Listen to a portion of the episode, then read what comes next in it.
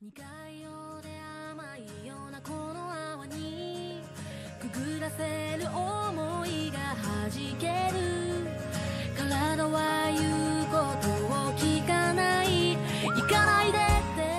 我们就开始了。大家好，我是 这个对，你们先打招呼吧。大家好，大家好，因为人特别少，我特别开心啊。就是我们，因为我们一般录电台只有三四个人，然后没基本没有听众，然后所以这次反倒是听众少一点，我们更舒服一点。对，我们今天呃，首先欢迎大家来到这个呃《中国作为问题》第三集和第四集的这个新书发布的活动。然后，《中国作为问题》是中间美术馆出版的一系列这个研究成果。然后这次我们的活动也是请到了散养电台的主播们。然后你可以看出来，他们是这个平常很很习惯讲话的，对吧？这一上来这个，嗯、整个氛围就有了。对，然后我先介绍一下好了。对，我想先介绍一下我们中间美术馆的这个《中国作业问题》这一研究成果，这个出版系列。对，然后嗯，其实《中国作业问题》最开始呢是一八年的时候，然后我们在中间美术馆开启的一系列演讲，然后在这个演讲中，我们会邀请中国的学者去谈论中国的问题，也会邀请国际的学者去谈论中国问题，或者是跟呃中国相关的一些国际性议题。所以最开始它就是一些发生在我们馆内，然后有些是跟展览相关的，有些就是就是发生的一些演讲系列嘛。然后在新冠疫情之后呢，我们就开始出把这些演讲稿，然后统计，然后出成了这样子一册册的书。嗯，我们的第一本《中国作为问题》就是在新冠之后出的第一本、第二本。然后这两本呢，也主要是嗯馆里面发生的一些对话等等。然后第一本它会比较强调我要去看一些具体的问题，所以它不会是一个很空泛的谈论某种问题。虽然我们的题目好像很大，中国作为问题，但其实我们主要是要去回到一个具体的历史现场，然后去看那个时候有怎样的情境，然后生发出了怎样的一种创作思潮也好，然后生发出了怎样的思考也好，所以它一定是跟历史的具体的节点很相关的。那么第二，中国做问题第二集也是，它里面会有一些很多关于自我反思，就是我们怎么样看待我们之前的历史相关的一些问题。然后就是第三集和第四集，这就是我们现在在做的新书发布。第三集和第四集呢，其实就是我们在巨浪语音这个展览结束之后，然后我们在这个传的稿件。啊，这些首先这套书的主编是卢英华，就是我们的馆长。然后这也跟他自己的研究，就是二十世纪下半叶的这个艺呃艺术与思想很相关。然后第三集呢，它跟我们巨浪语音嗯、重访一九八七年前后中国艺术的在当代过程很有关系。然后这个展览是在我们主展馆里面展的，然后它可能就是以一九八七年作为一个节点，因为当我们在考虑，就比如说好像嗯二十世纪八十年代这样子的一种艺术现场的时候，我们都会想到所谓的八五新潮。然后就好像啊，就是很开放，大家都特别特别厉害，然后特别啊，就是什么东西都敢尝试，然后就是跟西方的思就这个思想的关系联系的很紧密。但其实呢，我们以一九八七年作为节点，也是那个时候就是反资反资产阶级自由化的这个嗯官方的一种文件开始下达了以后，然后整个口就开始紧缩，然后我们觉得这是一个对中国当代艺术发展很重要的一个节点。然后这一个文集它出的，它里面收编的很多文章，比如像王杜的《不可逆的趋势》。王杜是一个呃艺术家，他当然是他当时是南方艺术群体的一个艺术家，然后他当时做的一个演讲稿，嗯，收到的这本书里面，然后还有一些具有官方背景的艺术理论家，比如像何荣，比如像张强，张强是就是中国美术报的主编。然后何荣是美术杂志的主编，那这些其实都是到现在都是呃这个中国的主流呃官方的美术媒体。然后会有些相关，还有一些三篇文论，就是跟文学很比较相关的文章。那中国这个问题，其实它不仅是关于艺术史的一些呃思考和理论，它其中也会很多参照别的学科里面的一些方法，然后去看我们自己的历史问题。对，然后第四册呢？嗯，主要是跟艺术史方法论相关的。那这一册其实哦，我们我应该打到我们的目录上面，这根本都看不清。嗯，对，这是目第旁边是第三册的目录，这个是第四册的目录。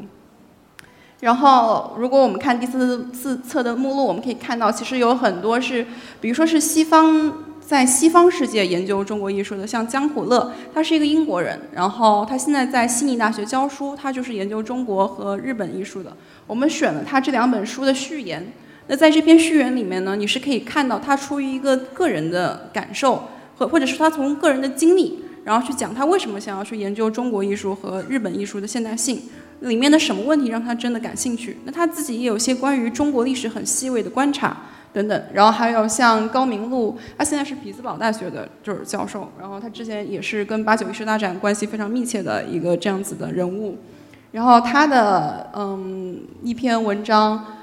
呃，也是反思中国艺术史，就是当我们说中国当代艺术史的时候，我们可能不能用线性的这个方式去理解，等等这哦，所以他可能这个还有包括汉斯贝尔廷的文章等等，他这篇可能就更国际化一点，然后会把视域打得更开。然后这是这两本书哦，当然还有哦，我们刘刘鼎和卢银花他们的这篇就是关于社会主义、现实主义，他们一直以来都非常关注的问题，包括我们管的一些展览跟这个议题的关系都很相关。然后他们的一篇非常长的一篇这样子的论文，对。然后这是关于中国作为问题第三集和第四集的简单介绍。然后我们现在就我们开始聊天了。我的我的我的独角戏结束了，然后，对，然后我们跟死养电台也是因为死养电台在最开始的时候，他做过一期关于我们巨浪语音这个展览的这样一个。嗯，出行就是评论有点像，然后我们很惊喜的发现，他们真的很认真的看完了这个展览，然后就是他们在很多作品的时候都会有一些呃去猜啊这个策展人怎么想的，然后我们确确实是这样想的，然后我们就很开心啊，就是有我们理想中的观众出现了，然后我们就想，因为第三集跟这个展览关系很有关关嘛，然后我们就希望能够有一次这样子的对谈，对，嗯。我我我其实先有个问题想问一下困困啊，就是咱们当时是看完那个中间美术馆，当时看完巨量语音之后，你一头钻进他们那个书店，买了一大兜子书出来，然后当时，呃，就包括了这个中国作为问题的第一本和第二本，你当时是怎么想的？就是怎么看上两本书的，然后就把它们都买来了？嗯，其实这个我我我觉得非常有意思一点是这个展览本身啊，就是因为其实我们去年在北京看了大量的展览，包括上海。然后我觉得少说有三二三十场，有了。然后但是很好玩的是，当时的整个北京的展览里面，其实关于中国当代艺术的展览做的比较比较大的，只有民生美术馆的那个绵延啊绵延语绵延语什么，我想不起来了。我也忘了。嗯，还有一个是中间美术馆的这个巨浪语音，但这两个美术馆的这两次展览有非常大的区别。其实民生美术馆当时的那一次对中国当代艺术的展览里面，它选取的全部是一些非常重要的人的重要作品。换句话说，它更像是面面向大众化的，就是大家知道哪个作品，他挑的作品就非常非常贵，非常非常有名。但是它其实，在整体梳理上面，不像是中间美术馆把这一段时期很精准的重新梳理了一下。所以当时我在看完中间美术馆，因为我是第一个出来的嘛，然后我在看完中间美术馆展览的时候，我觉得非常有意思。然后当时我在一直在找你们的书店，但你们的书店在厕所的门口，然后还没有人，然后直接导致了我自己钻到了书店里面去看。然后当时一共我买了五本书，然后其中有两本是中国作为问题，因为这两本书我在那儿大概翻了一下，嗯，所以其实根据这个事情，我想回来说一下这个展览。就是之所以我们对这个展览的评价那么高，包括我们那么喜欢展览的一个很重要原因，是因为其实我们都是在呃，我们是属于在西方接受了很长一段时间的艺术教育，然后包括我们自己也是做艺术研究这这块方向的东西。但是其实作为一个中国人，包括我身边的绝大多数朋友和从业者，对这段时间的历史是非常非常不了解的。包括我认识很多美术学院的。艺术史系的学生们，然后他们对于整个八五年，换句话说是八十年代，整个八十年代的艺中国的艺术的发展是非常非常模糊的。然后这这个其实是让我觉得非常震惊的一个事情，包括我自己在看这个展览之前也是非常模糊的。所以我觉得这个就是自从看完这个展览之后，我重新开始梳理了一下整个中国八十年代，就包括。最最开始的时候，那个卢云华老师跟那个谁有一个对谈，在那个第四本刘鼎啊，跟刘鼎老师的那个，然后那篇文章里面，他们其实很很明确的把八十年代分成了三个阶段，第一个是八五年之前，然后第二个是八五到八七年，然后第三个是八七年之后，所以整个八十年代的这个周期里面都可以被翻成分成三个时代，这个是非常好玩的一个地方。然后，并且其实整个包括就是在我们的传统的印象中，就是整个八十年代的中国艺术史是一个非常自由蓬勃，然后非常外向化的一个东西。但其实，在文章里面我们可以看出来，包括我看完，因为这两本书我都看完了嘛，然后，然后你会发现它其实并不是自由，它是一种极强的左倾，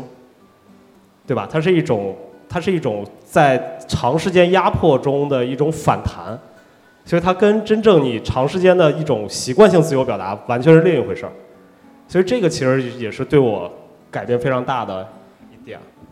对，其实刚刚困困他讲到的一点，就是他说到这个把八十年代分为三个阶段，对，这也是嗯，我感觉中国作为问题，或者是包括我们展览很在努力想要去明晰的东西，就是很多时候，比如说在中国当代艺术史的一些书写上面时，我们会有这个巨大的人名和他的一些具体的作品，或是我们有些事件，就比如说我们最听的最多的新兴画会、八五新潮、八九艺术大展，那好像因为这些事件它所呈现的一种这样子的自由的倾向，我们就会觉得好像。像那个年代，它就是一个很自由，然后很很开放，然后就是跟西方呃很接轨。因为确实在那个时候，西方有大量的异界，它传到了中国里面去。我们确实开了一个口子，可以不断的去嗯跟所谓的西方最先进的那时候最先进的一些思想产生联系。但其实并不是这样子的，就是我包括我们的展览里面也会有这样子的梳理。嗯，因为中国的就是我们所谓的民间的这样子种当代艺术。和中国官方的这个口径之间的张力是一直都有的，就是它也是一会儿收紧，一会儿放松，一会儿收紧，一会儿放松的。那它在这样子的政策的引导下，也会有不同的这样子的团体的不同的尝试，有些被倡导了，然后有些又被好像被消灭了，或者是就埋没在历史里面了。比如说，可能在新兴画会之前还有一个无名画会等等，这样就是这样子的历史的小事实呢，就已经遗漏在了可能我们对几个大事件的描述之中。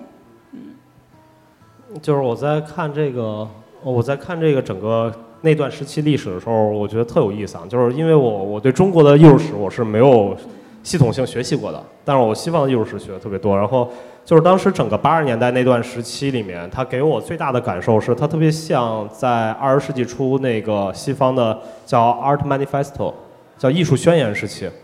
对吧？就是在那个时期，就是就是二十世纪初艺术宣言时期里面，其实在整个西方涌现了一大堆的流派，就比如说什么，很多人没听说过漩涡主义，你们听说过吗？然后包括至上主义、未来主义，什么朋克机械化主义，就是那全都是那个时期里面出现了大概二三十种艺术种艺艺术的门派。然后其实，在那个整个八十年代的时候，中国也是一个这样的状态。你会发现在那个在整个。八十年代左右的那段时间里面，中国有八十多个艺术团体，对吧？这个是不可思议的，就是我觉得它的蓬勃程度已经远超现在了。就是我现在都没听说过有八十个艺术团体，所以，所以在这种激荡的情况下，它会产生一个很大问题，就在于大家都不知道什么东西就是艺术该怎么做。所以在某种意义上讲，我觉得整个八十年代的中国那段历史其实是一个，我嗯，你可以说它是蓬勃期，但我就认为它更多是一个迷茫期。就很像是一战前的那个艺术宣言时期，对西方艺术来说，它也是一个非常迷茫的时期，对吧？每个人都站出来说，我这个东西是艺术。嗯。是的，其实我想接着困困刚刚的话说，因为他其实在之前有提到一个，说你看那个时候的人的表达和比如说他是一个应激型的，就是在之前他那个口径收的太紧了，就包括所谓的文革美术的时期，那你只有这样一种创作的方式，一种样板，然后你可以去创作，但是一旦好像口子松了，然后有有这样子的呃资源和媒介，我可以接触到一些不同的想法，然后会强调个人性。那个时候的艺术家，包括我们展。展柜里面有很多关于萨特的文章，为什么会为什么会对萨特、对尼采、对这种拆解式的，然后强调个人的这样一种主体力量的呃哲学家的作品那么感兴趣呢？因为它其实就是一个对之前文革那个时期非常强调所谓的集体主义，然后为人民，然后要创造什么一个一个有一个标准性的东西在的那个东西是。嗯，是它的一个反面，某种程度上的一个反面，当然也没有那么简单，好像就是正和反，对。然后就是因为它是一个应激型的这样子的一个创作的时期啊，所以对大家就会迷茫，然后就会就是一下子好像就不知道自己应该往哪儿走了。就在中国，我我其实我也是，我也是比较主要受可能西方的教育，然后呃，我之前研究生研究的是十九世纪下半叶的欧洲艺术，然后那个时候也是所谓的现代主义最刚开开最开始之前的那段时间，然后我当时去的时候，我会觉得很新鲜，然后好像所有东西都是自然生发的，但是你回头看中国的历史和艺术的时候，你会发现，嗯、我们的东西它不是自然的，它是因为很长时间都被压住了。然后有了一个这样子的，当所谓的西方的先进的已经成型的这样一个对于现代的概念，嗯，讨论，然后包括作品出来的时候，那突然一下你就不知道我我们应该去往何方了。对，这也这这种迷茫迷茫，其实我们在看我们的展览里面也有。嗯我记得那本书里提到，呃，八五年的时候是鲍德里亚在中国做了一场展览，对吧？是把这个后现代主义和达达主义，然后带到中国以后，然后影响也特别的剧烈。还有劳森伯格啊，对对，劳森伯格，对对对对对，对劳森伯格。对劳森伯格，劳森伯格，说错了，说错了，对。对，因为那个时期其实整个就像是我们之前去看蔡老师蔡国强那个展览的时候，然后蔡老师有一个纪录片，有个非常好玩儿，他说整个影响中国当代艺术家的最早的一个是一个什么俄罗斯俄罗斯他的那个来中国教美术的一个油画老师，对，然后蔡国强老师后来把他的画全都收藏了，但是在俄罗斯没有人认识他，对 对，然后那个是第一个人，其实第二个我觉得对中国整个当代艺术影响非常大的是 Rauschenberg。就是因为老就是 Rauschenberg 来了之后，他因为 Rauschenberg 其实他是布道式的来的，你能明白？因为当时他代表的新达达主义在整个世界的领域里面都没有被大家接受的很广，大家就在想你这什么玩意儿，所以他就有点像我说不出来像威神啊，或者像现在区块链那种，大家在他全世界不到，然后跑到中国来之后就说你看新达达我搞拼贴什么的，然后中国一下就就是那时候的对我们国内的艺术家其实冲击非常非常大，就是因为我们不知道居然还能这样。然后，其中我觉得我后来仔细想了这个问题，我觉得有两个原因。第一个是因为，呃，我们在整个八十年代那个时期里面，它已经非常像西方的早期的那个，就是就是从二十世纪五十年代那时候的艺术转变，就是原来是理论家跟艺术家一个分离，最早是没有理论家，就纯艺术家创作嘛。然后因为我画的东西像就可以了，不需要理论家。然后到了后来变成了理论家跟艺术家，理论家去支持艺术家。然后直到了其实到了就是后现代开始，理论家跟艺术家变成一个人了。就一般就是我能画我也能喷，对吧？就是其实从马列维奇开始，就是我自己画一张白的，你们别来解释，我他妈自己来解释，我写本书，至上主义嘛。对。然后其实那个时代也是中国的整个那个时代，不光不光是王杜老师啊什么的，他们都是变成了 OK，你们别来解释，你们也解释不清楚，然后我来解释。对对，这个其实跟坤坤刚刚说的，就是我们当时出现了好多所谓的艺术团体和艺术宣言，这个也很相关，就是他们想要为自己的创作找到某种合理性，而那个时候是不存在一个这样子的标准的。那那我有什么方式呢？就是团体和宣言，而且同样的也是因为大家都所处那个时代，然后会受到一些很相近的思潮的影响，然后一切都是很新生的。比如像张强老师，他当时呃为了去了解就是年轻的。艺术创作者们在想什么，然后他会去给他们发问卷。那个问卷上的题目是什么呢？呃，除了是比如说你所受的这个美术经历是什么，呃，美术教育经历是什么，艺术教育经历是什么，他会问你你最喜欢的哲学家是谁，你最喜欢的艺术家是谁，这五年来对你影响最重要的作品是什么。然后你其实可以看到，就所谓的比如像池社的一群人啊，然后就是最后结成了一个团体的一群人，那他们所共同喜爱和欣赏的艺术家都是很相似的，对。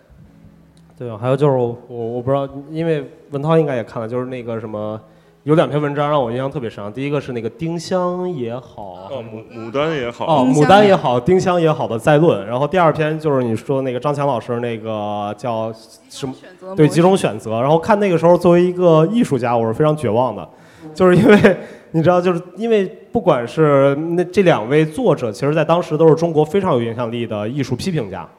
然后，但是他们两个的文章写出来都是作为一个艺术批评家，我也不知道该怎么办，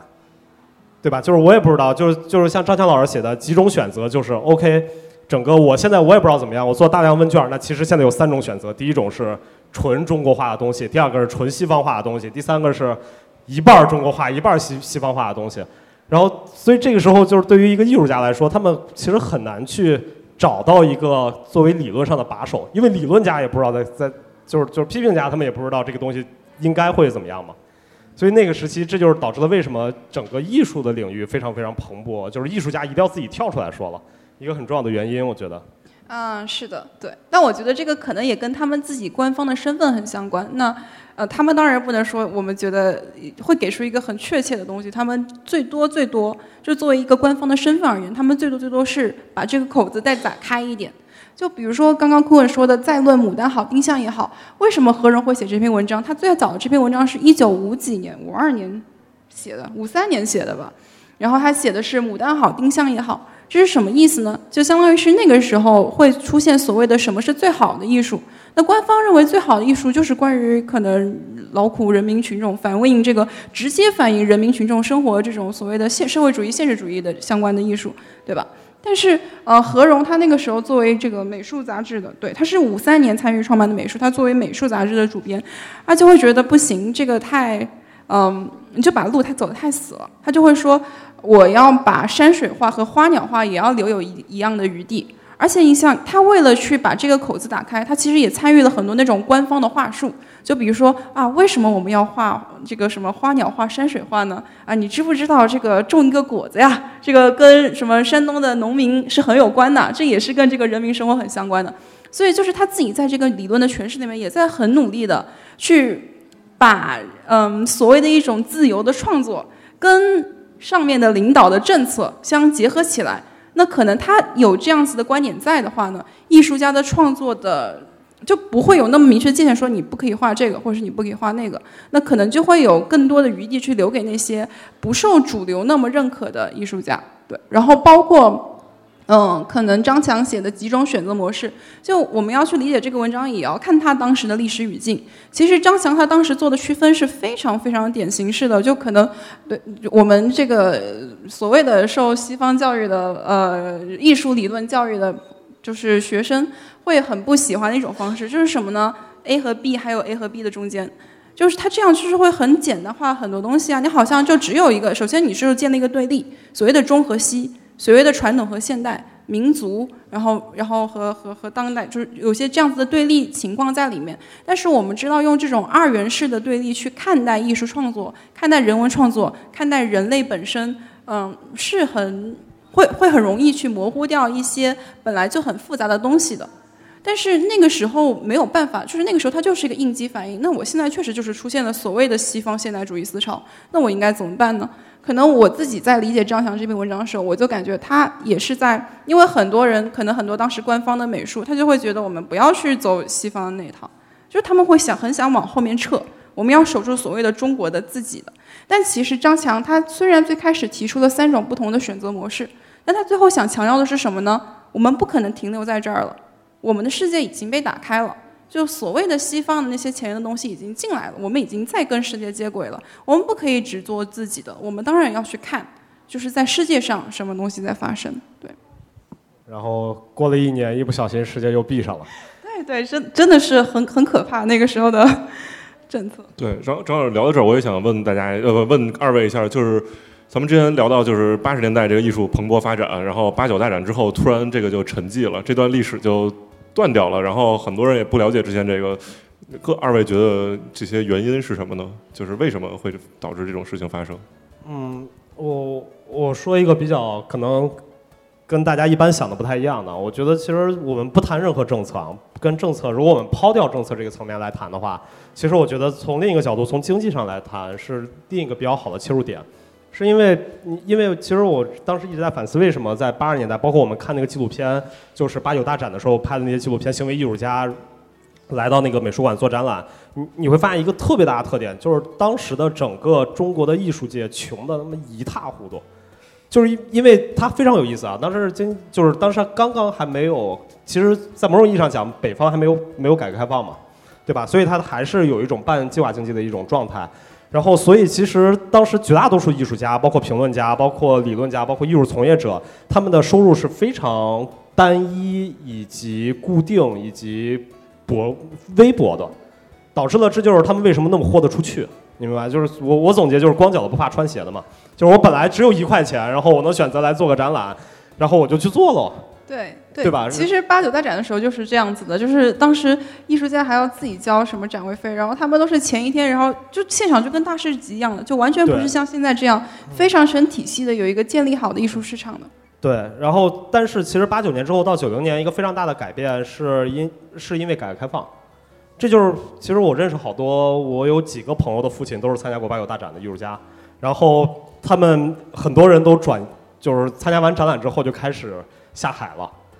你明白？就是在那个时期，改革开放最 最重要的一个原因是艺术家多了一条路，就是说，OK，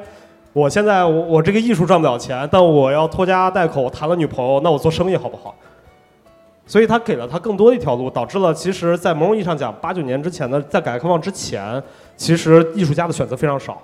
就是他几乎没有其他选择，要不然我去工厂当工人，我甚至连工人我连技术都没有。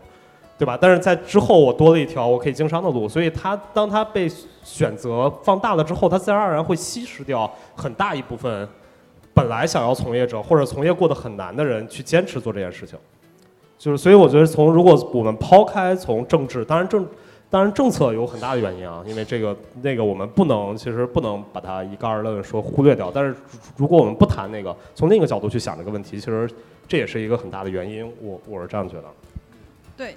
对，呃，其实这个卢老师之前这个篇访访谈里也大概提到了困困这种说法，就是说，一九八五年到八六年之间是一个中国在进行体制化过程的一个过程，然后中间呃那个一些什么学院啊这些都在逐渐的完备，然后很多艺术家就被吸收到了学院这些里面，成为了体制内的艺术家，然后又因为改革开放，然后很多艺术家呃又不需要这种呃就怎么说社会的这种社会身份，然后也可以自己独立的去生存，然后所以他就。就是成为这种体制外的这种艺术家，然后他们之间的这个矛盾也越来越激化，然后就是像八九大展里边，就是那些有展位的和没有展位的那个艺艺术家那种感觉似的，我觉得对。对，我觉得那个时期其实非常好玩，就是大家如果看过那个纪录片的话，你会发现，真正的主流艺术家们还是一人一个小展展位，然后非主流艺术家就要被保安架走。其实当时也不是保安，是什么立宪廷老师啊，什么那些现在非常牛逼的一些策展人，然后把他们当保安，然后把他们架走。然后，所以其实，在那个时期，你会发现艺术家也是有很强的。他们在某种意义上讲，他们艺术观点不会有对立，但是他们对于整个系统性的思考，其实是有对立，是有很强对立感的。对，是的。然后，其实关于八九大展那部片子，呃，那那样一个纪录片，它讲的是八九大展七宗罪，然后也是我们呃展里面就是展过的，很很有趣。就是你可以看到大家，比如说有艺术家在里面卖鱼，然后有艺术家在里面孵蛋。然后，呃，等等，这样扔扔避孕套的，扔避孕套。哦，对，还有还有还有开枪，嗯，什么对对。然后拿里根的头像做洗脚盆儿。反正那个当时的行为艺术家，中国的整个一片的艺术家，其实是左倾倾向非常非常明显的。对，一直很难想象在那个时候，啊，而且还有就是八九艺术大展，它是在中国美术馆里面举办的。对。所以其实可以想象下，在那个年代有一些这样子的时刻。嗯，只是可能现在我们很少的去谈论它了。那我其实想要接着问啊，就呃，比如说可能如果说我们第三本是更多的关于这个八十年代的艺术现场一些这样子的文章，然后回访之类的，呃，比那我想问，当你们在看第四集的时候，就比如说包括一些艺术史方法论上的一些文章的时候，你们会有什么感受呢？就比如说看这个西方人是怎么样观察我们所谓的中国艺术史的这样的叙述等等之类的。我的感觉是，是更全面一点，就是因为，呃，我，嗯，这两本书给我最大的感受，是因为在第三本书的时候，都是中国当时的一些艺术家、批评家在写，所以他们我觉得很多是当局者，所以他们有很明确的个体观点，对吧？就换句话说，他的个体观点很强，就变成了我要推广我的东西，我就要喷其他人。所以非常非常明显的会有这种感觉，但是从第四本书我看的几篇文章里面，我觉得他们更多的是去把中国当成一个问题，单独放在整个世界的语境下去谈论这个事情，所以它会变得更全面一点。因为我记得我我我最喜欢那篇文章是那个贝斯切尔廷，那个汉斯汉斯贝尔廷的那个那那篇文章叫什么都忘了啊，一次什么批判性啊不是全作为作为全球艺术的当代艺术一次批判性评估。那里面他举了一个特别对我觉得特别有意思的一个例子，他就说他当时在讨论一个问题，叫做全球艺术。什么东西叫全球艺术？因为当时全球化嘛，全球化导致了全球艺术变成了一个非常主流的词。然后他说，全球艺术特别像互联网。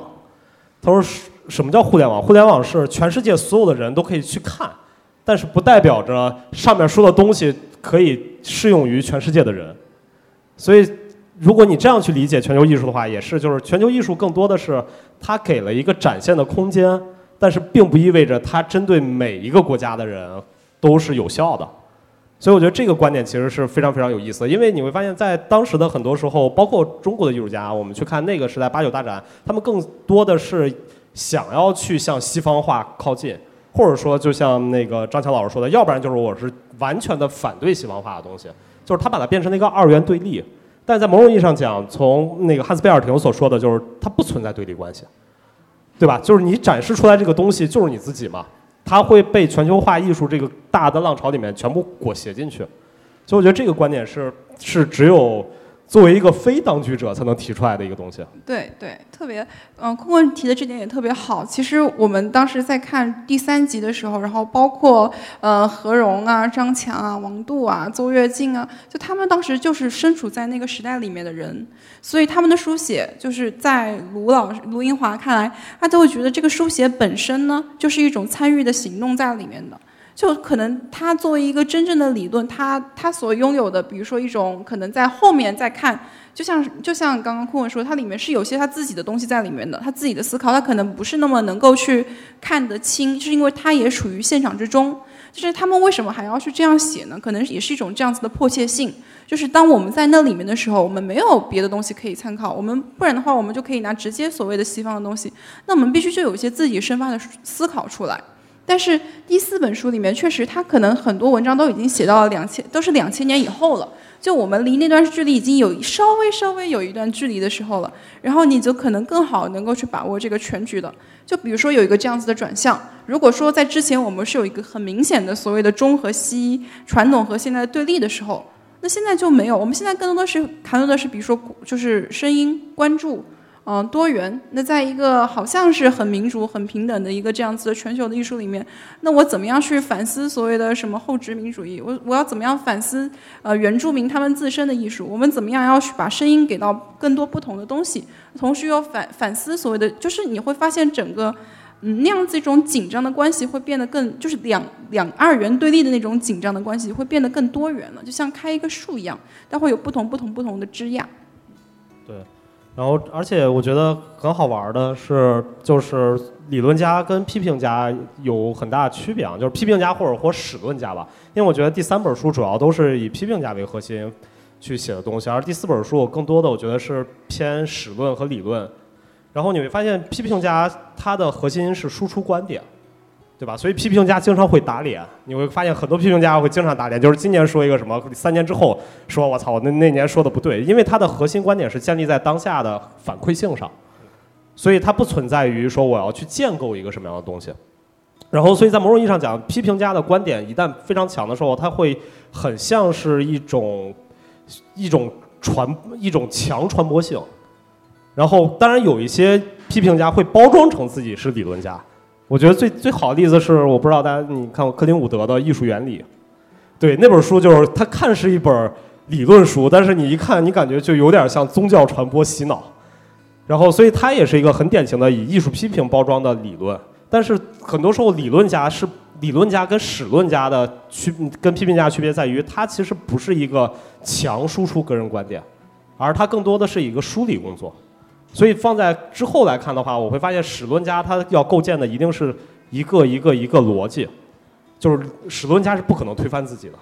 所以这个其实是一个很很大的一个区别，我觉得。嗯，这也是很有趣的一点。嗯，其实比如说像邹跃进他在讲这个真实可信与价值中立这篇文章的时候呢，他其实他是在他是已经是新中国美术史的再版的时候，他写的一个序言之类的，就会反思：那我为什么要把所谓的文革美术？写到这个新中国美术史里面，甚至是我花了很大一部分的笔墨去写这个，而且会觉得啊，好像在价值上面，我们现在就会觉得文革的那个时期创造出来的所谓的艺术，它就是不可取的，嗯，它是没有价值的。但我为什么要写它呢？因为我没有一个价值判断在那里。对我来说，重要的是我要去看这样一种关注，那个时期的这样子一种美术，就是占据了很大的成分。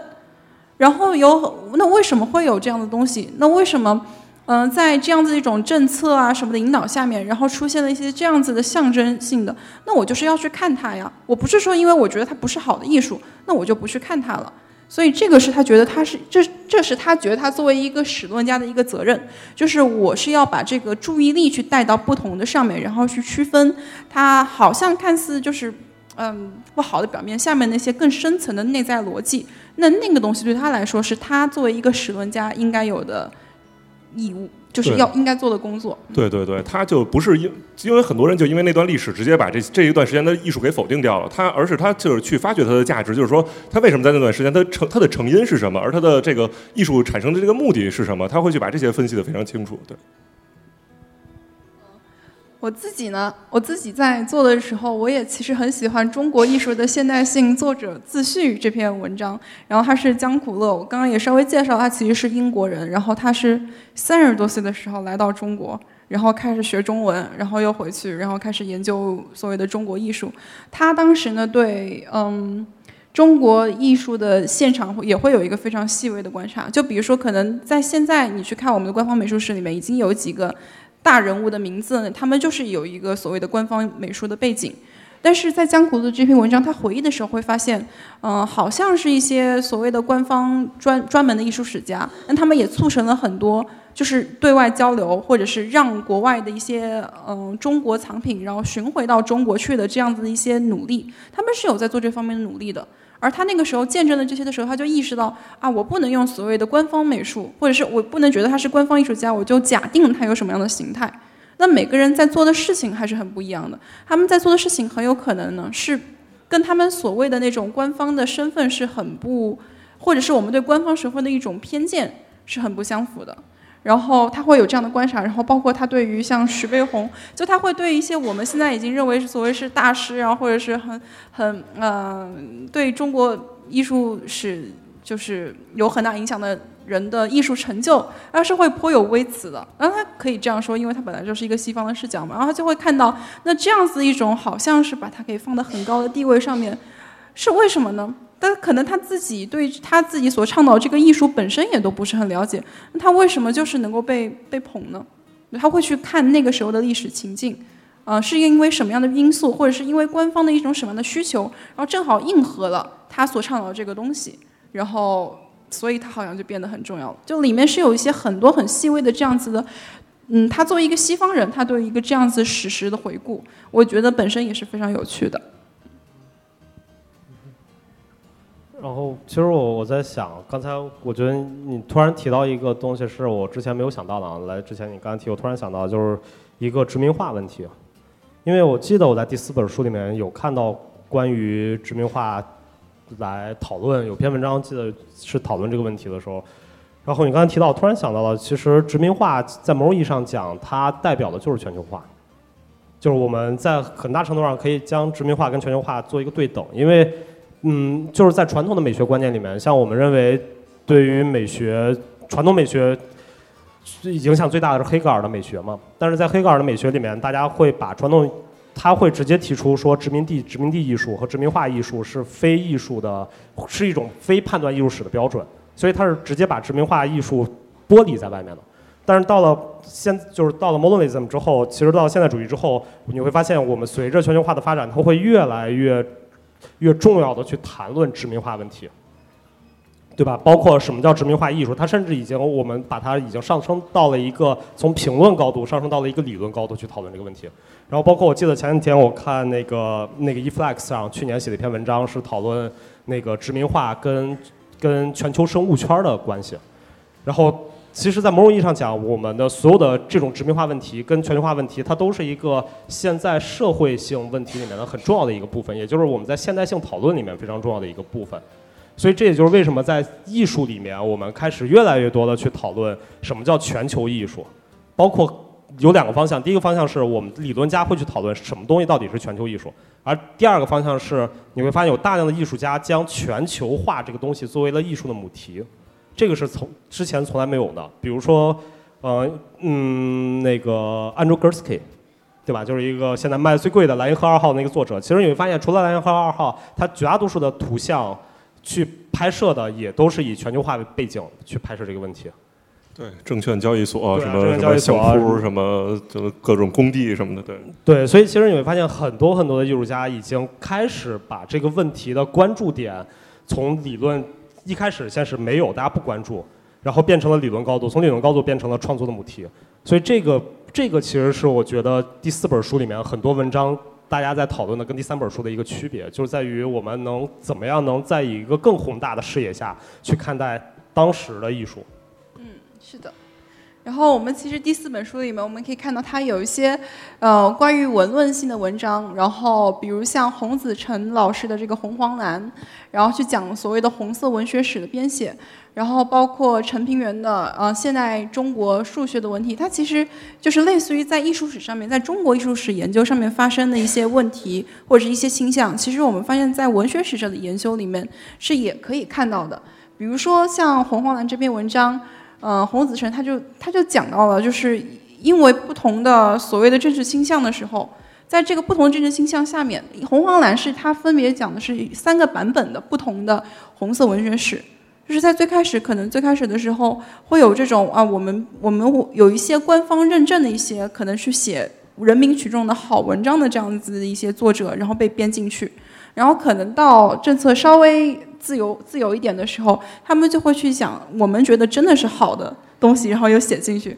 然后可是过一段时间了以后，当这些人被认为他们有这个资产阶级的倾向的时候，又把他们剔除出了这样的名单里面，然后重新编了一版。你会发现这个东西也不断的在在跟着改变。然后像嗯陈平原教授的这篇文章里面，他也会去讲，他会去讲到现在写作的一个问题。嗯，就会说，比如说他他他在他的结尾里面会想，他很想念那种小书。就是他会去在意你的写作是有趣，本身是有趣的，你谈论的问题是有趣的，然后你关注的东西是跟我们自己的生活息息相关的一些东西，他会去讲，他想要研究的是这个东西，他在乎的是他文章本身，他的写作上面也是应该有一个这样子的趣味性的，对，那这个可能跟比如说我们很多的时候就以主题论是本身是有一个张力在里面的。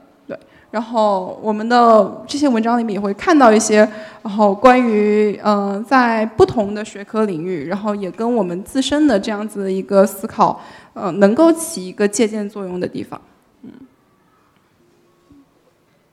哦，因为嗯，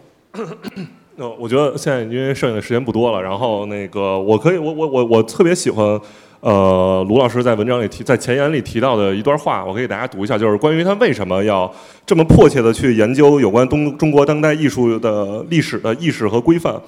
啊，范式一方面就是这是卢老师的话，一方面是我们在具体的实践中体会到已有的艺术意识、艺术史意识与具体的历史现实和当下经验有许多脱节和不符之处。一方面，当我们身处全球艺术工艺工艺术界工作时，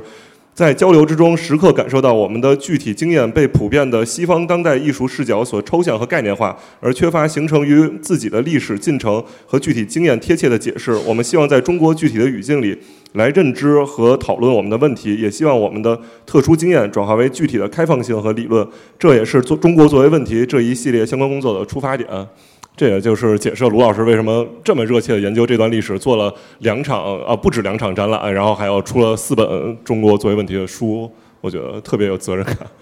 对，因为这个我觉得是我在看完这本书，还有一个比较大的想法是关于主流什么叫主流话语，就是你会发现，如果我们我因为我我们在西方接受大量的艺术史教育的时候，你会发现西方的艺术史非常好学的，因为它是非常线性的。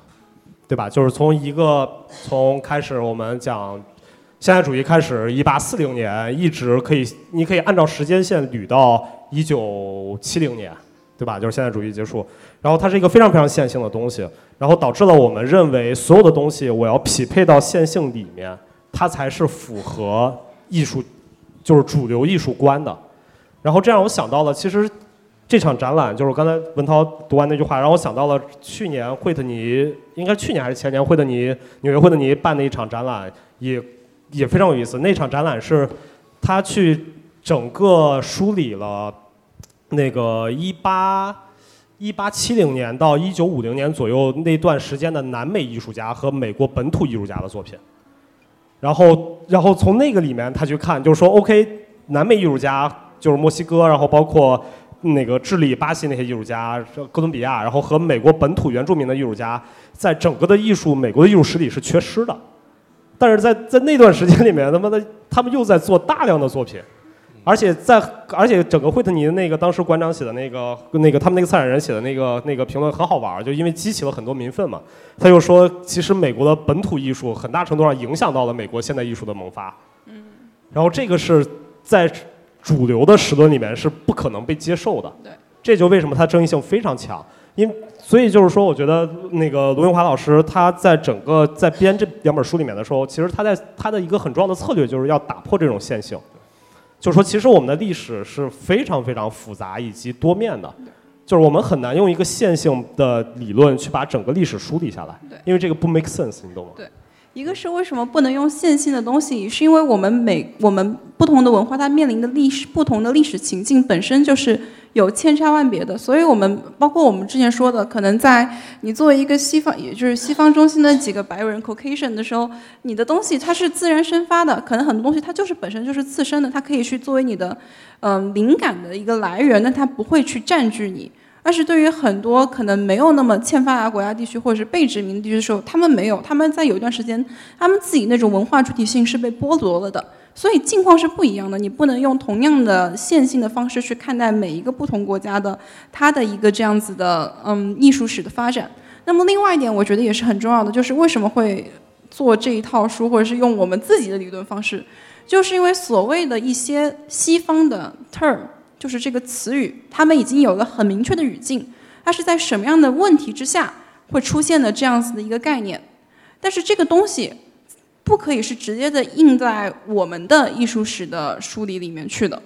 所以这也是为什么我们会要提出我们自己的，我们自己要去区分这样的东西，是因为你不可以把一些西方的概念生搬生搬生搬硬套到。中国本身的一个历史和现实中，其实，在第三册里面的，像博尔赫斯是后现代主义嘛，就滕威教授的这篇文章就很有趣。他就讲到中在中国的所谓文学研究里面，好像说到博尔赫斯，他就是所谓后现代主义大师。但是他仔细去梳理，啊，首先拉美文学里面，他们不会去说博尔赫斯是后现代主义的，在拉美文学的文研究里面，他们会说博尔赫斯是一个先锋者。那为什么他怎么就跟后现代主义搭上关系呢？那好像是所谓的美国的一篇文论的文章，然后当时传到了中国，那就只是因为有这样的一句话，把它好像建立出关系了。那之后所有的好像中国的去讨论这个问题的时候，就用了这样的一个词语。所以在整个不同的 term 在嗯不同的文化间循环使用的时候，也会生出很多的误解。会生出很多你本来就没不理解它的语境，然后又非要用它的这个词去解释你现在文化里面在出现的一些东西，就会变得嗯非常的不跟现实有一个很密切的、很深刻的接触。对。OK，我觉得时间也差不多了，不知道大家有没有有问题吗？有点有点生硬啊，因为我看。大家都没有问题，那没有问题，我们可以接着再聊两分钟。因为我看后面那个应该是下一场的那个演讲的老师是吧？然后怕耽误你们的时间。嗯。然后其实回来接着刚才那个问题，我还想再去聊一个，是。就是说，关于线性的这个问题啊，因为你知道，我我我去年的时候看那本书，然后非常非常喜欢，叫做什么“一切坚固的东西都可以烟消云散”，就是讨论。Marshall Berman。对，Marshall Berman 那个写现代性研究的，然后它里面其中有几章都是讨论了他他的他的写作方法非常有意思，他是把一些我们我们认为的固化思维从另一个角度去写，就是说这段历史，我们认为这段历史总会有一个对的人嘛，就在历史里面，我们大量接受的教育是这个人是对的。然后，但是我们从另一个角度去去说，哎，其实那个坏人，他去做这个事情也是有道理的，而且在很大程度上讲，那个坏人去做的好事比那个好人做的好事还要多，只不过他在舆论在所有的各种道德评判体系里面占了下风，所以他的现在，所以他最后那个结论是，现代性其实它是一个流动的，但最终它是有话语，它是决定于话语权的。对，所以其实这个也就是我在想的，关于这个我们为什么需要去看类似那么多，对一段时期我们需要去看不一样的文章，看各种各样的，看中国的那个艺术家、批评家去写的文章，然后看西方的批评家去写的文章，因为你会发现从不一样的角度去讨论这个这一段时期的问题，然后同样一个作品，它会有各它会有更多的延展意义。对，而且而且正因为如此，所以才导致了这个艺术作品的价值在于它的。可解读的丰富性，而不是说它的教化。因为你你因为其实在，在宣言时期，你知道宣言时期对对人类对观者最大的危害是，所有的宣言时期，不管是在西方的宣言时期，还是中国的我们称这段时期为宣言时期，它的核心目的叫做说教，因为我要让你相信我，对吧？因为它是不道嘛，所以我要让你相信我，所以很大程度上讲，它会，它会它会削弱它的就是观者对于一个作品的去多样性的判断。我觉得其实呃用这段话结尾也特别好，嗯，我也很喜欢那个一切坚固的都烟消云散的那本书，那本书里面有很多对经典文本的重读，嗯，你其实会你其实会发现它里面有非常非常多不同层次的东西在里面，就包括所谓的坏，呃，我们理论上的一些坏人，那他们其实他们所做的工作是更加的，就是他们最后的那个逻辑是更加，比如说有些人类最基本的一些英雄式的幻想的，那我想要去创造一个新的世界。那我可能就不得不去破坏一些东西。那为什么我们要重新理解这个呢？因为这个东西才是更迷人、更深刻、更有利于去我们把握我们现在的，而不是一个简简单单的好和坏。那我想这也是这篇文章，或者是或者就是这两本书他们选的一些文章里面想要去尝试让你去注意的东西，就是。没有一个很明确的，我们要教条式的、判断式的说这个东西是好和坏。我们要去看它为什么发生，我们要去看它的内在逻辑。而更重要的是，我们要从历史里面找到我们现在能够去再往前走的一条路径和可能性也好。那我觉得这个是最重要的。我我我我希望我们今天的谈话能给大家提供一个稍微嗯。一个这样具体一点的这两本书会出来的一个语境，然后嗯，中间美术馆的摊位在 B 零二，也欢迎大家来这边购买我们的两本书，还呃我们我们有一套书一套书购买也有优惠，然后我今天我们我我们今天也一直会上午也一直会在这边，然后也欢迎大家来继续跟我们讨论可能有关的相关议题，嗯，对我强烈推荐大家去买啊，因为这些书当时我买的一个很重要原因，在中间美术馆买那么多，是因为太便宜了。就性价比特别高，就是如果我我我举个简单的例子啊，我去年 A B C 书展的时候，然后买了四本书，花了两千多，然后我在中间美术馆买了五本书，花了八百多块钱，然后所以我觉得其实中间美术馆的出版真的非常非常值啊，而且做的非常精致，因为我觉得这些书是我我说一个非常惭愧的话啊，那个那本书那一跟二我已经买了快一年了，但是我还没有看完。就因为他们每篇文章要花大量的时间去看，然后，嗯，它的可反复阅读性非常强，所以大家如果有时间，并且想要有想要培养阅读兴趣的话，我强烈大家推荐大家从这四本书开始啊。内容好，价格优惠。好那谢谢，谢谢大家这么一大早的来听我们聊天，然后欢迎大家继续跟我们聊，然后也稍等一下啊，对对对，因为两位刚才总结的特别好啊，然后我也想再插一句，然后大家好，我是文涛，然后刚开始比较着急忘了介绍了，然后还有就是希望大家关注我们电台，我们叫散养电台，是一个艺术类漫谈电台，在呃喜马拉雅等全平台都可以搜到，然后在电台上已经有大概六七十期节目，然后也可以听到之前我们去看巨浪语音的那。个展的一个展评，然后还有余音的余音，我们跟策展人文龙小姐姐的一个对谈，然后包括我们上一期是跟博雅的一个对谈，然后上面有非常多呃，甚至呃也跟其他艺术家和相关从业者的一些对谈，能学到很多知识。好，谢谢大家支持。最后两个硬广告结尾。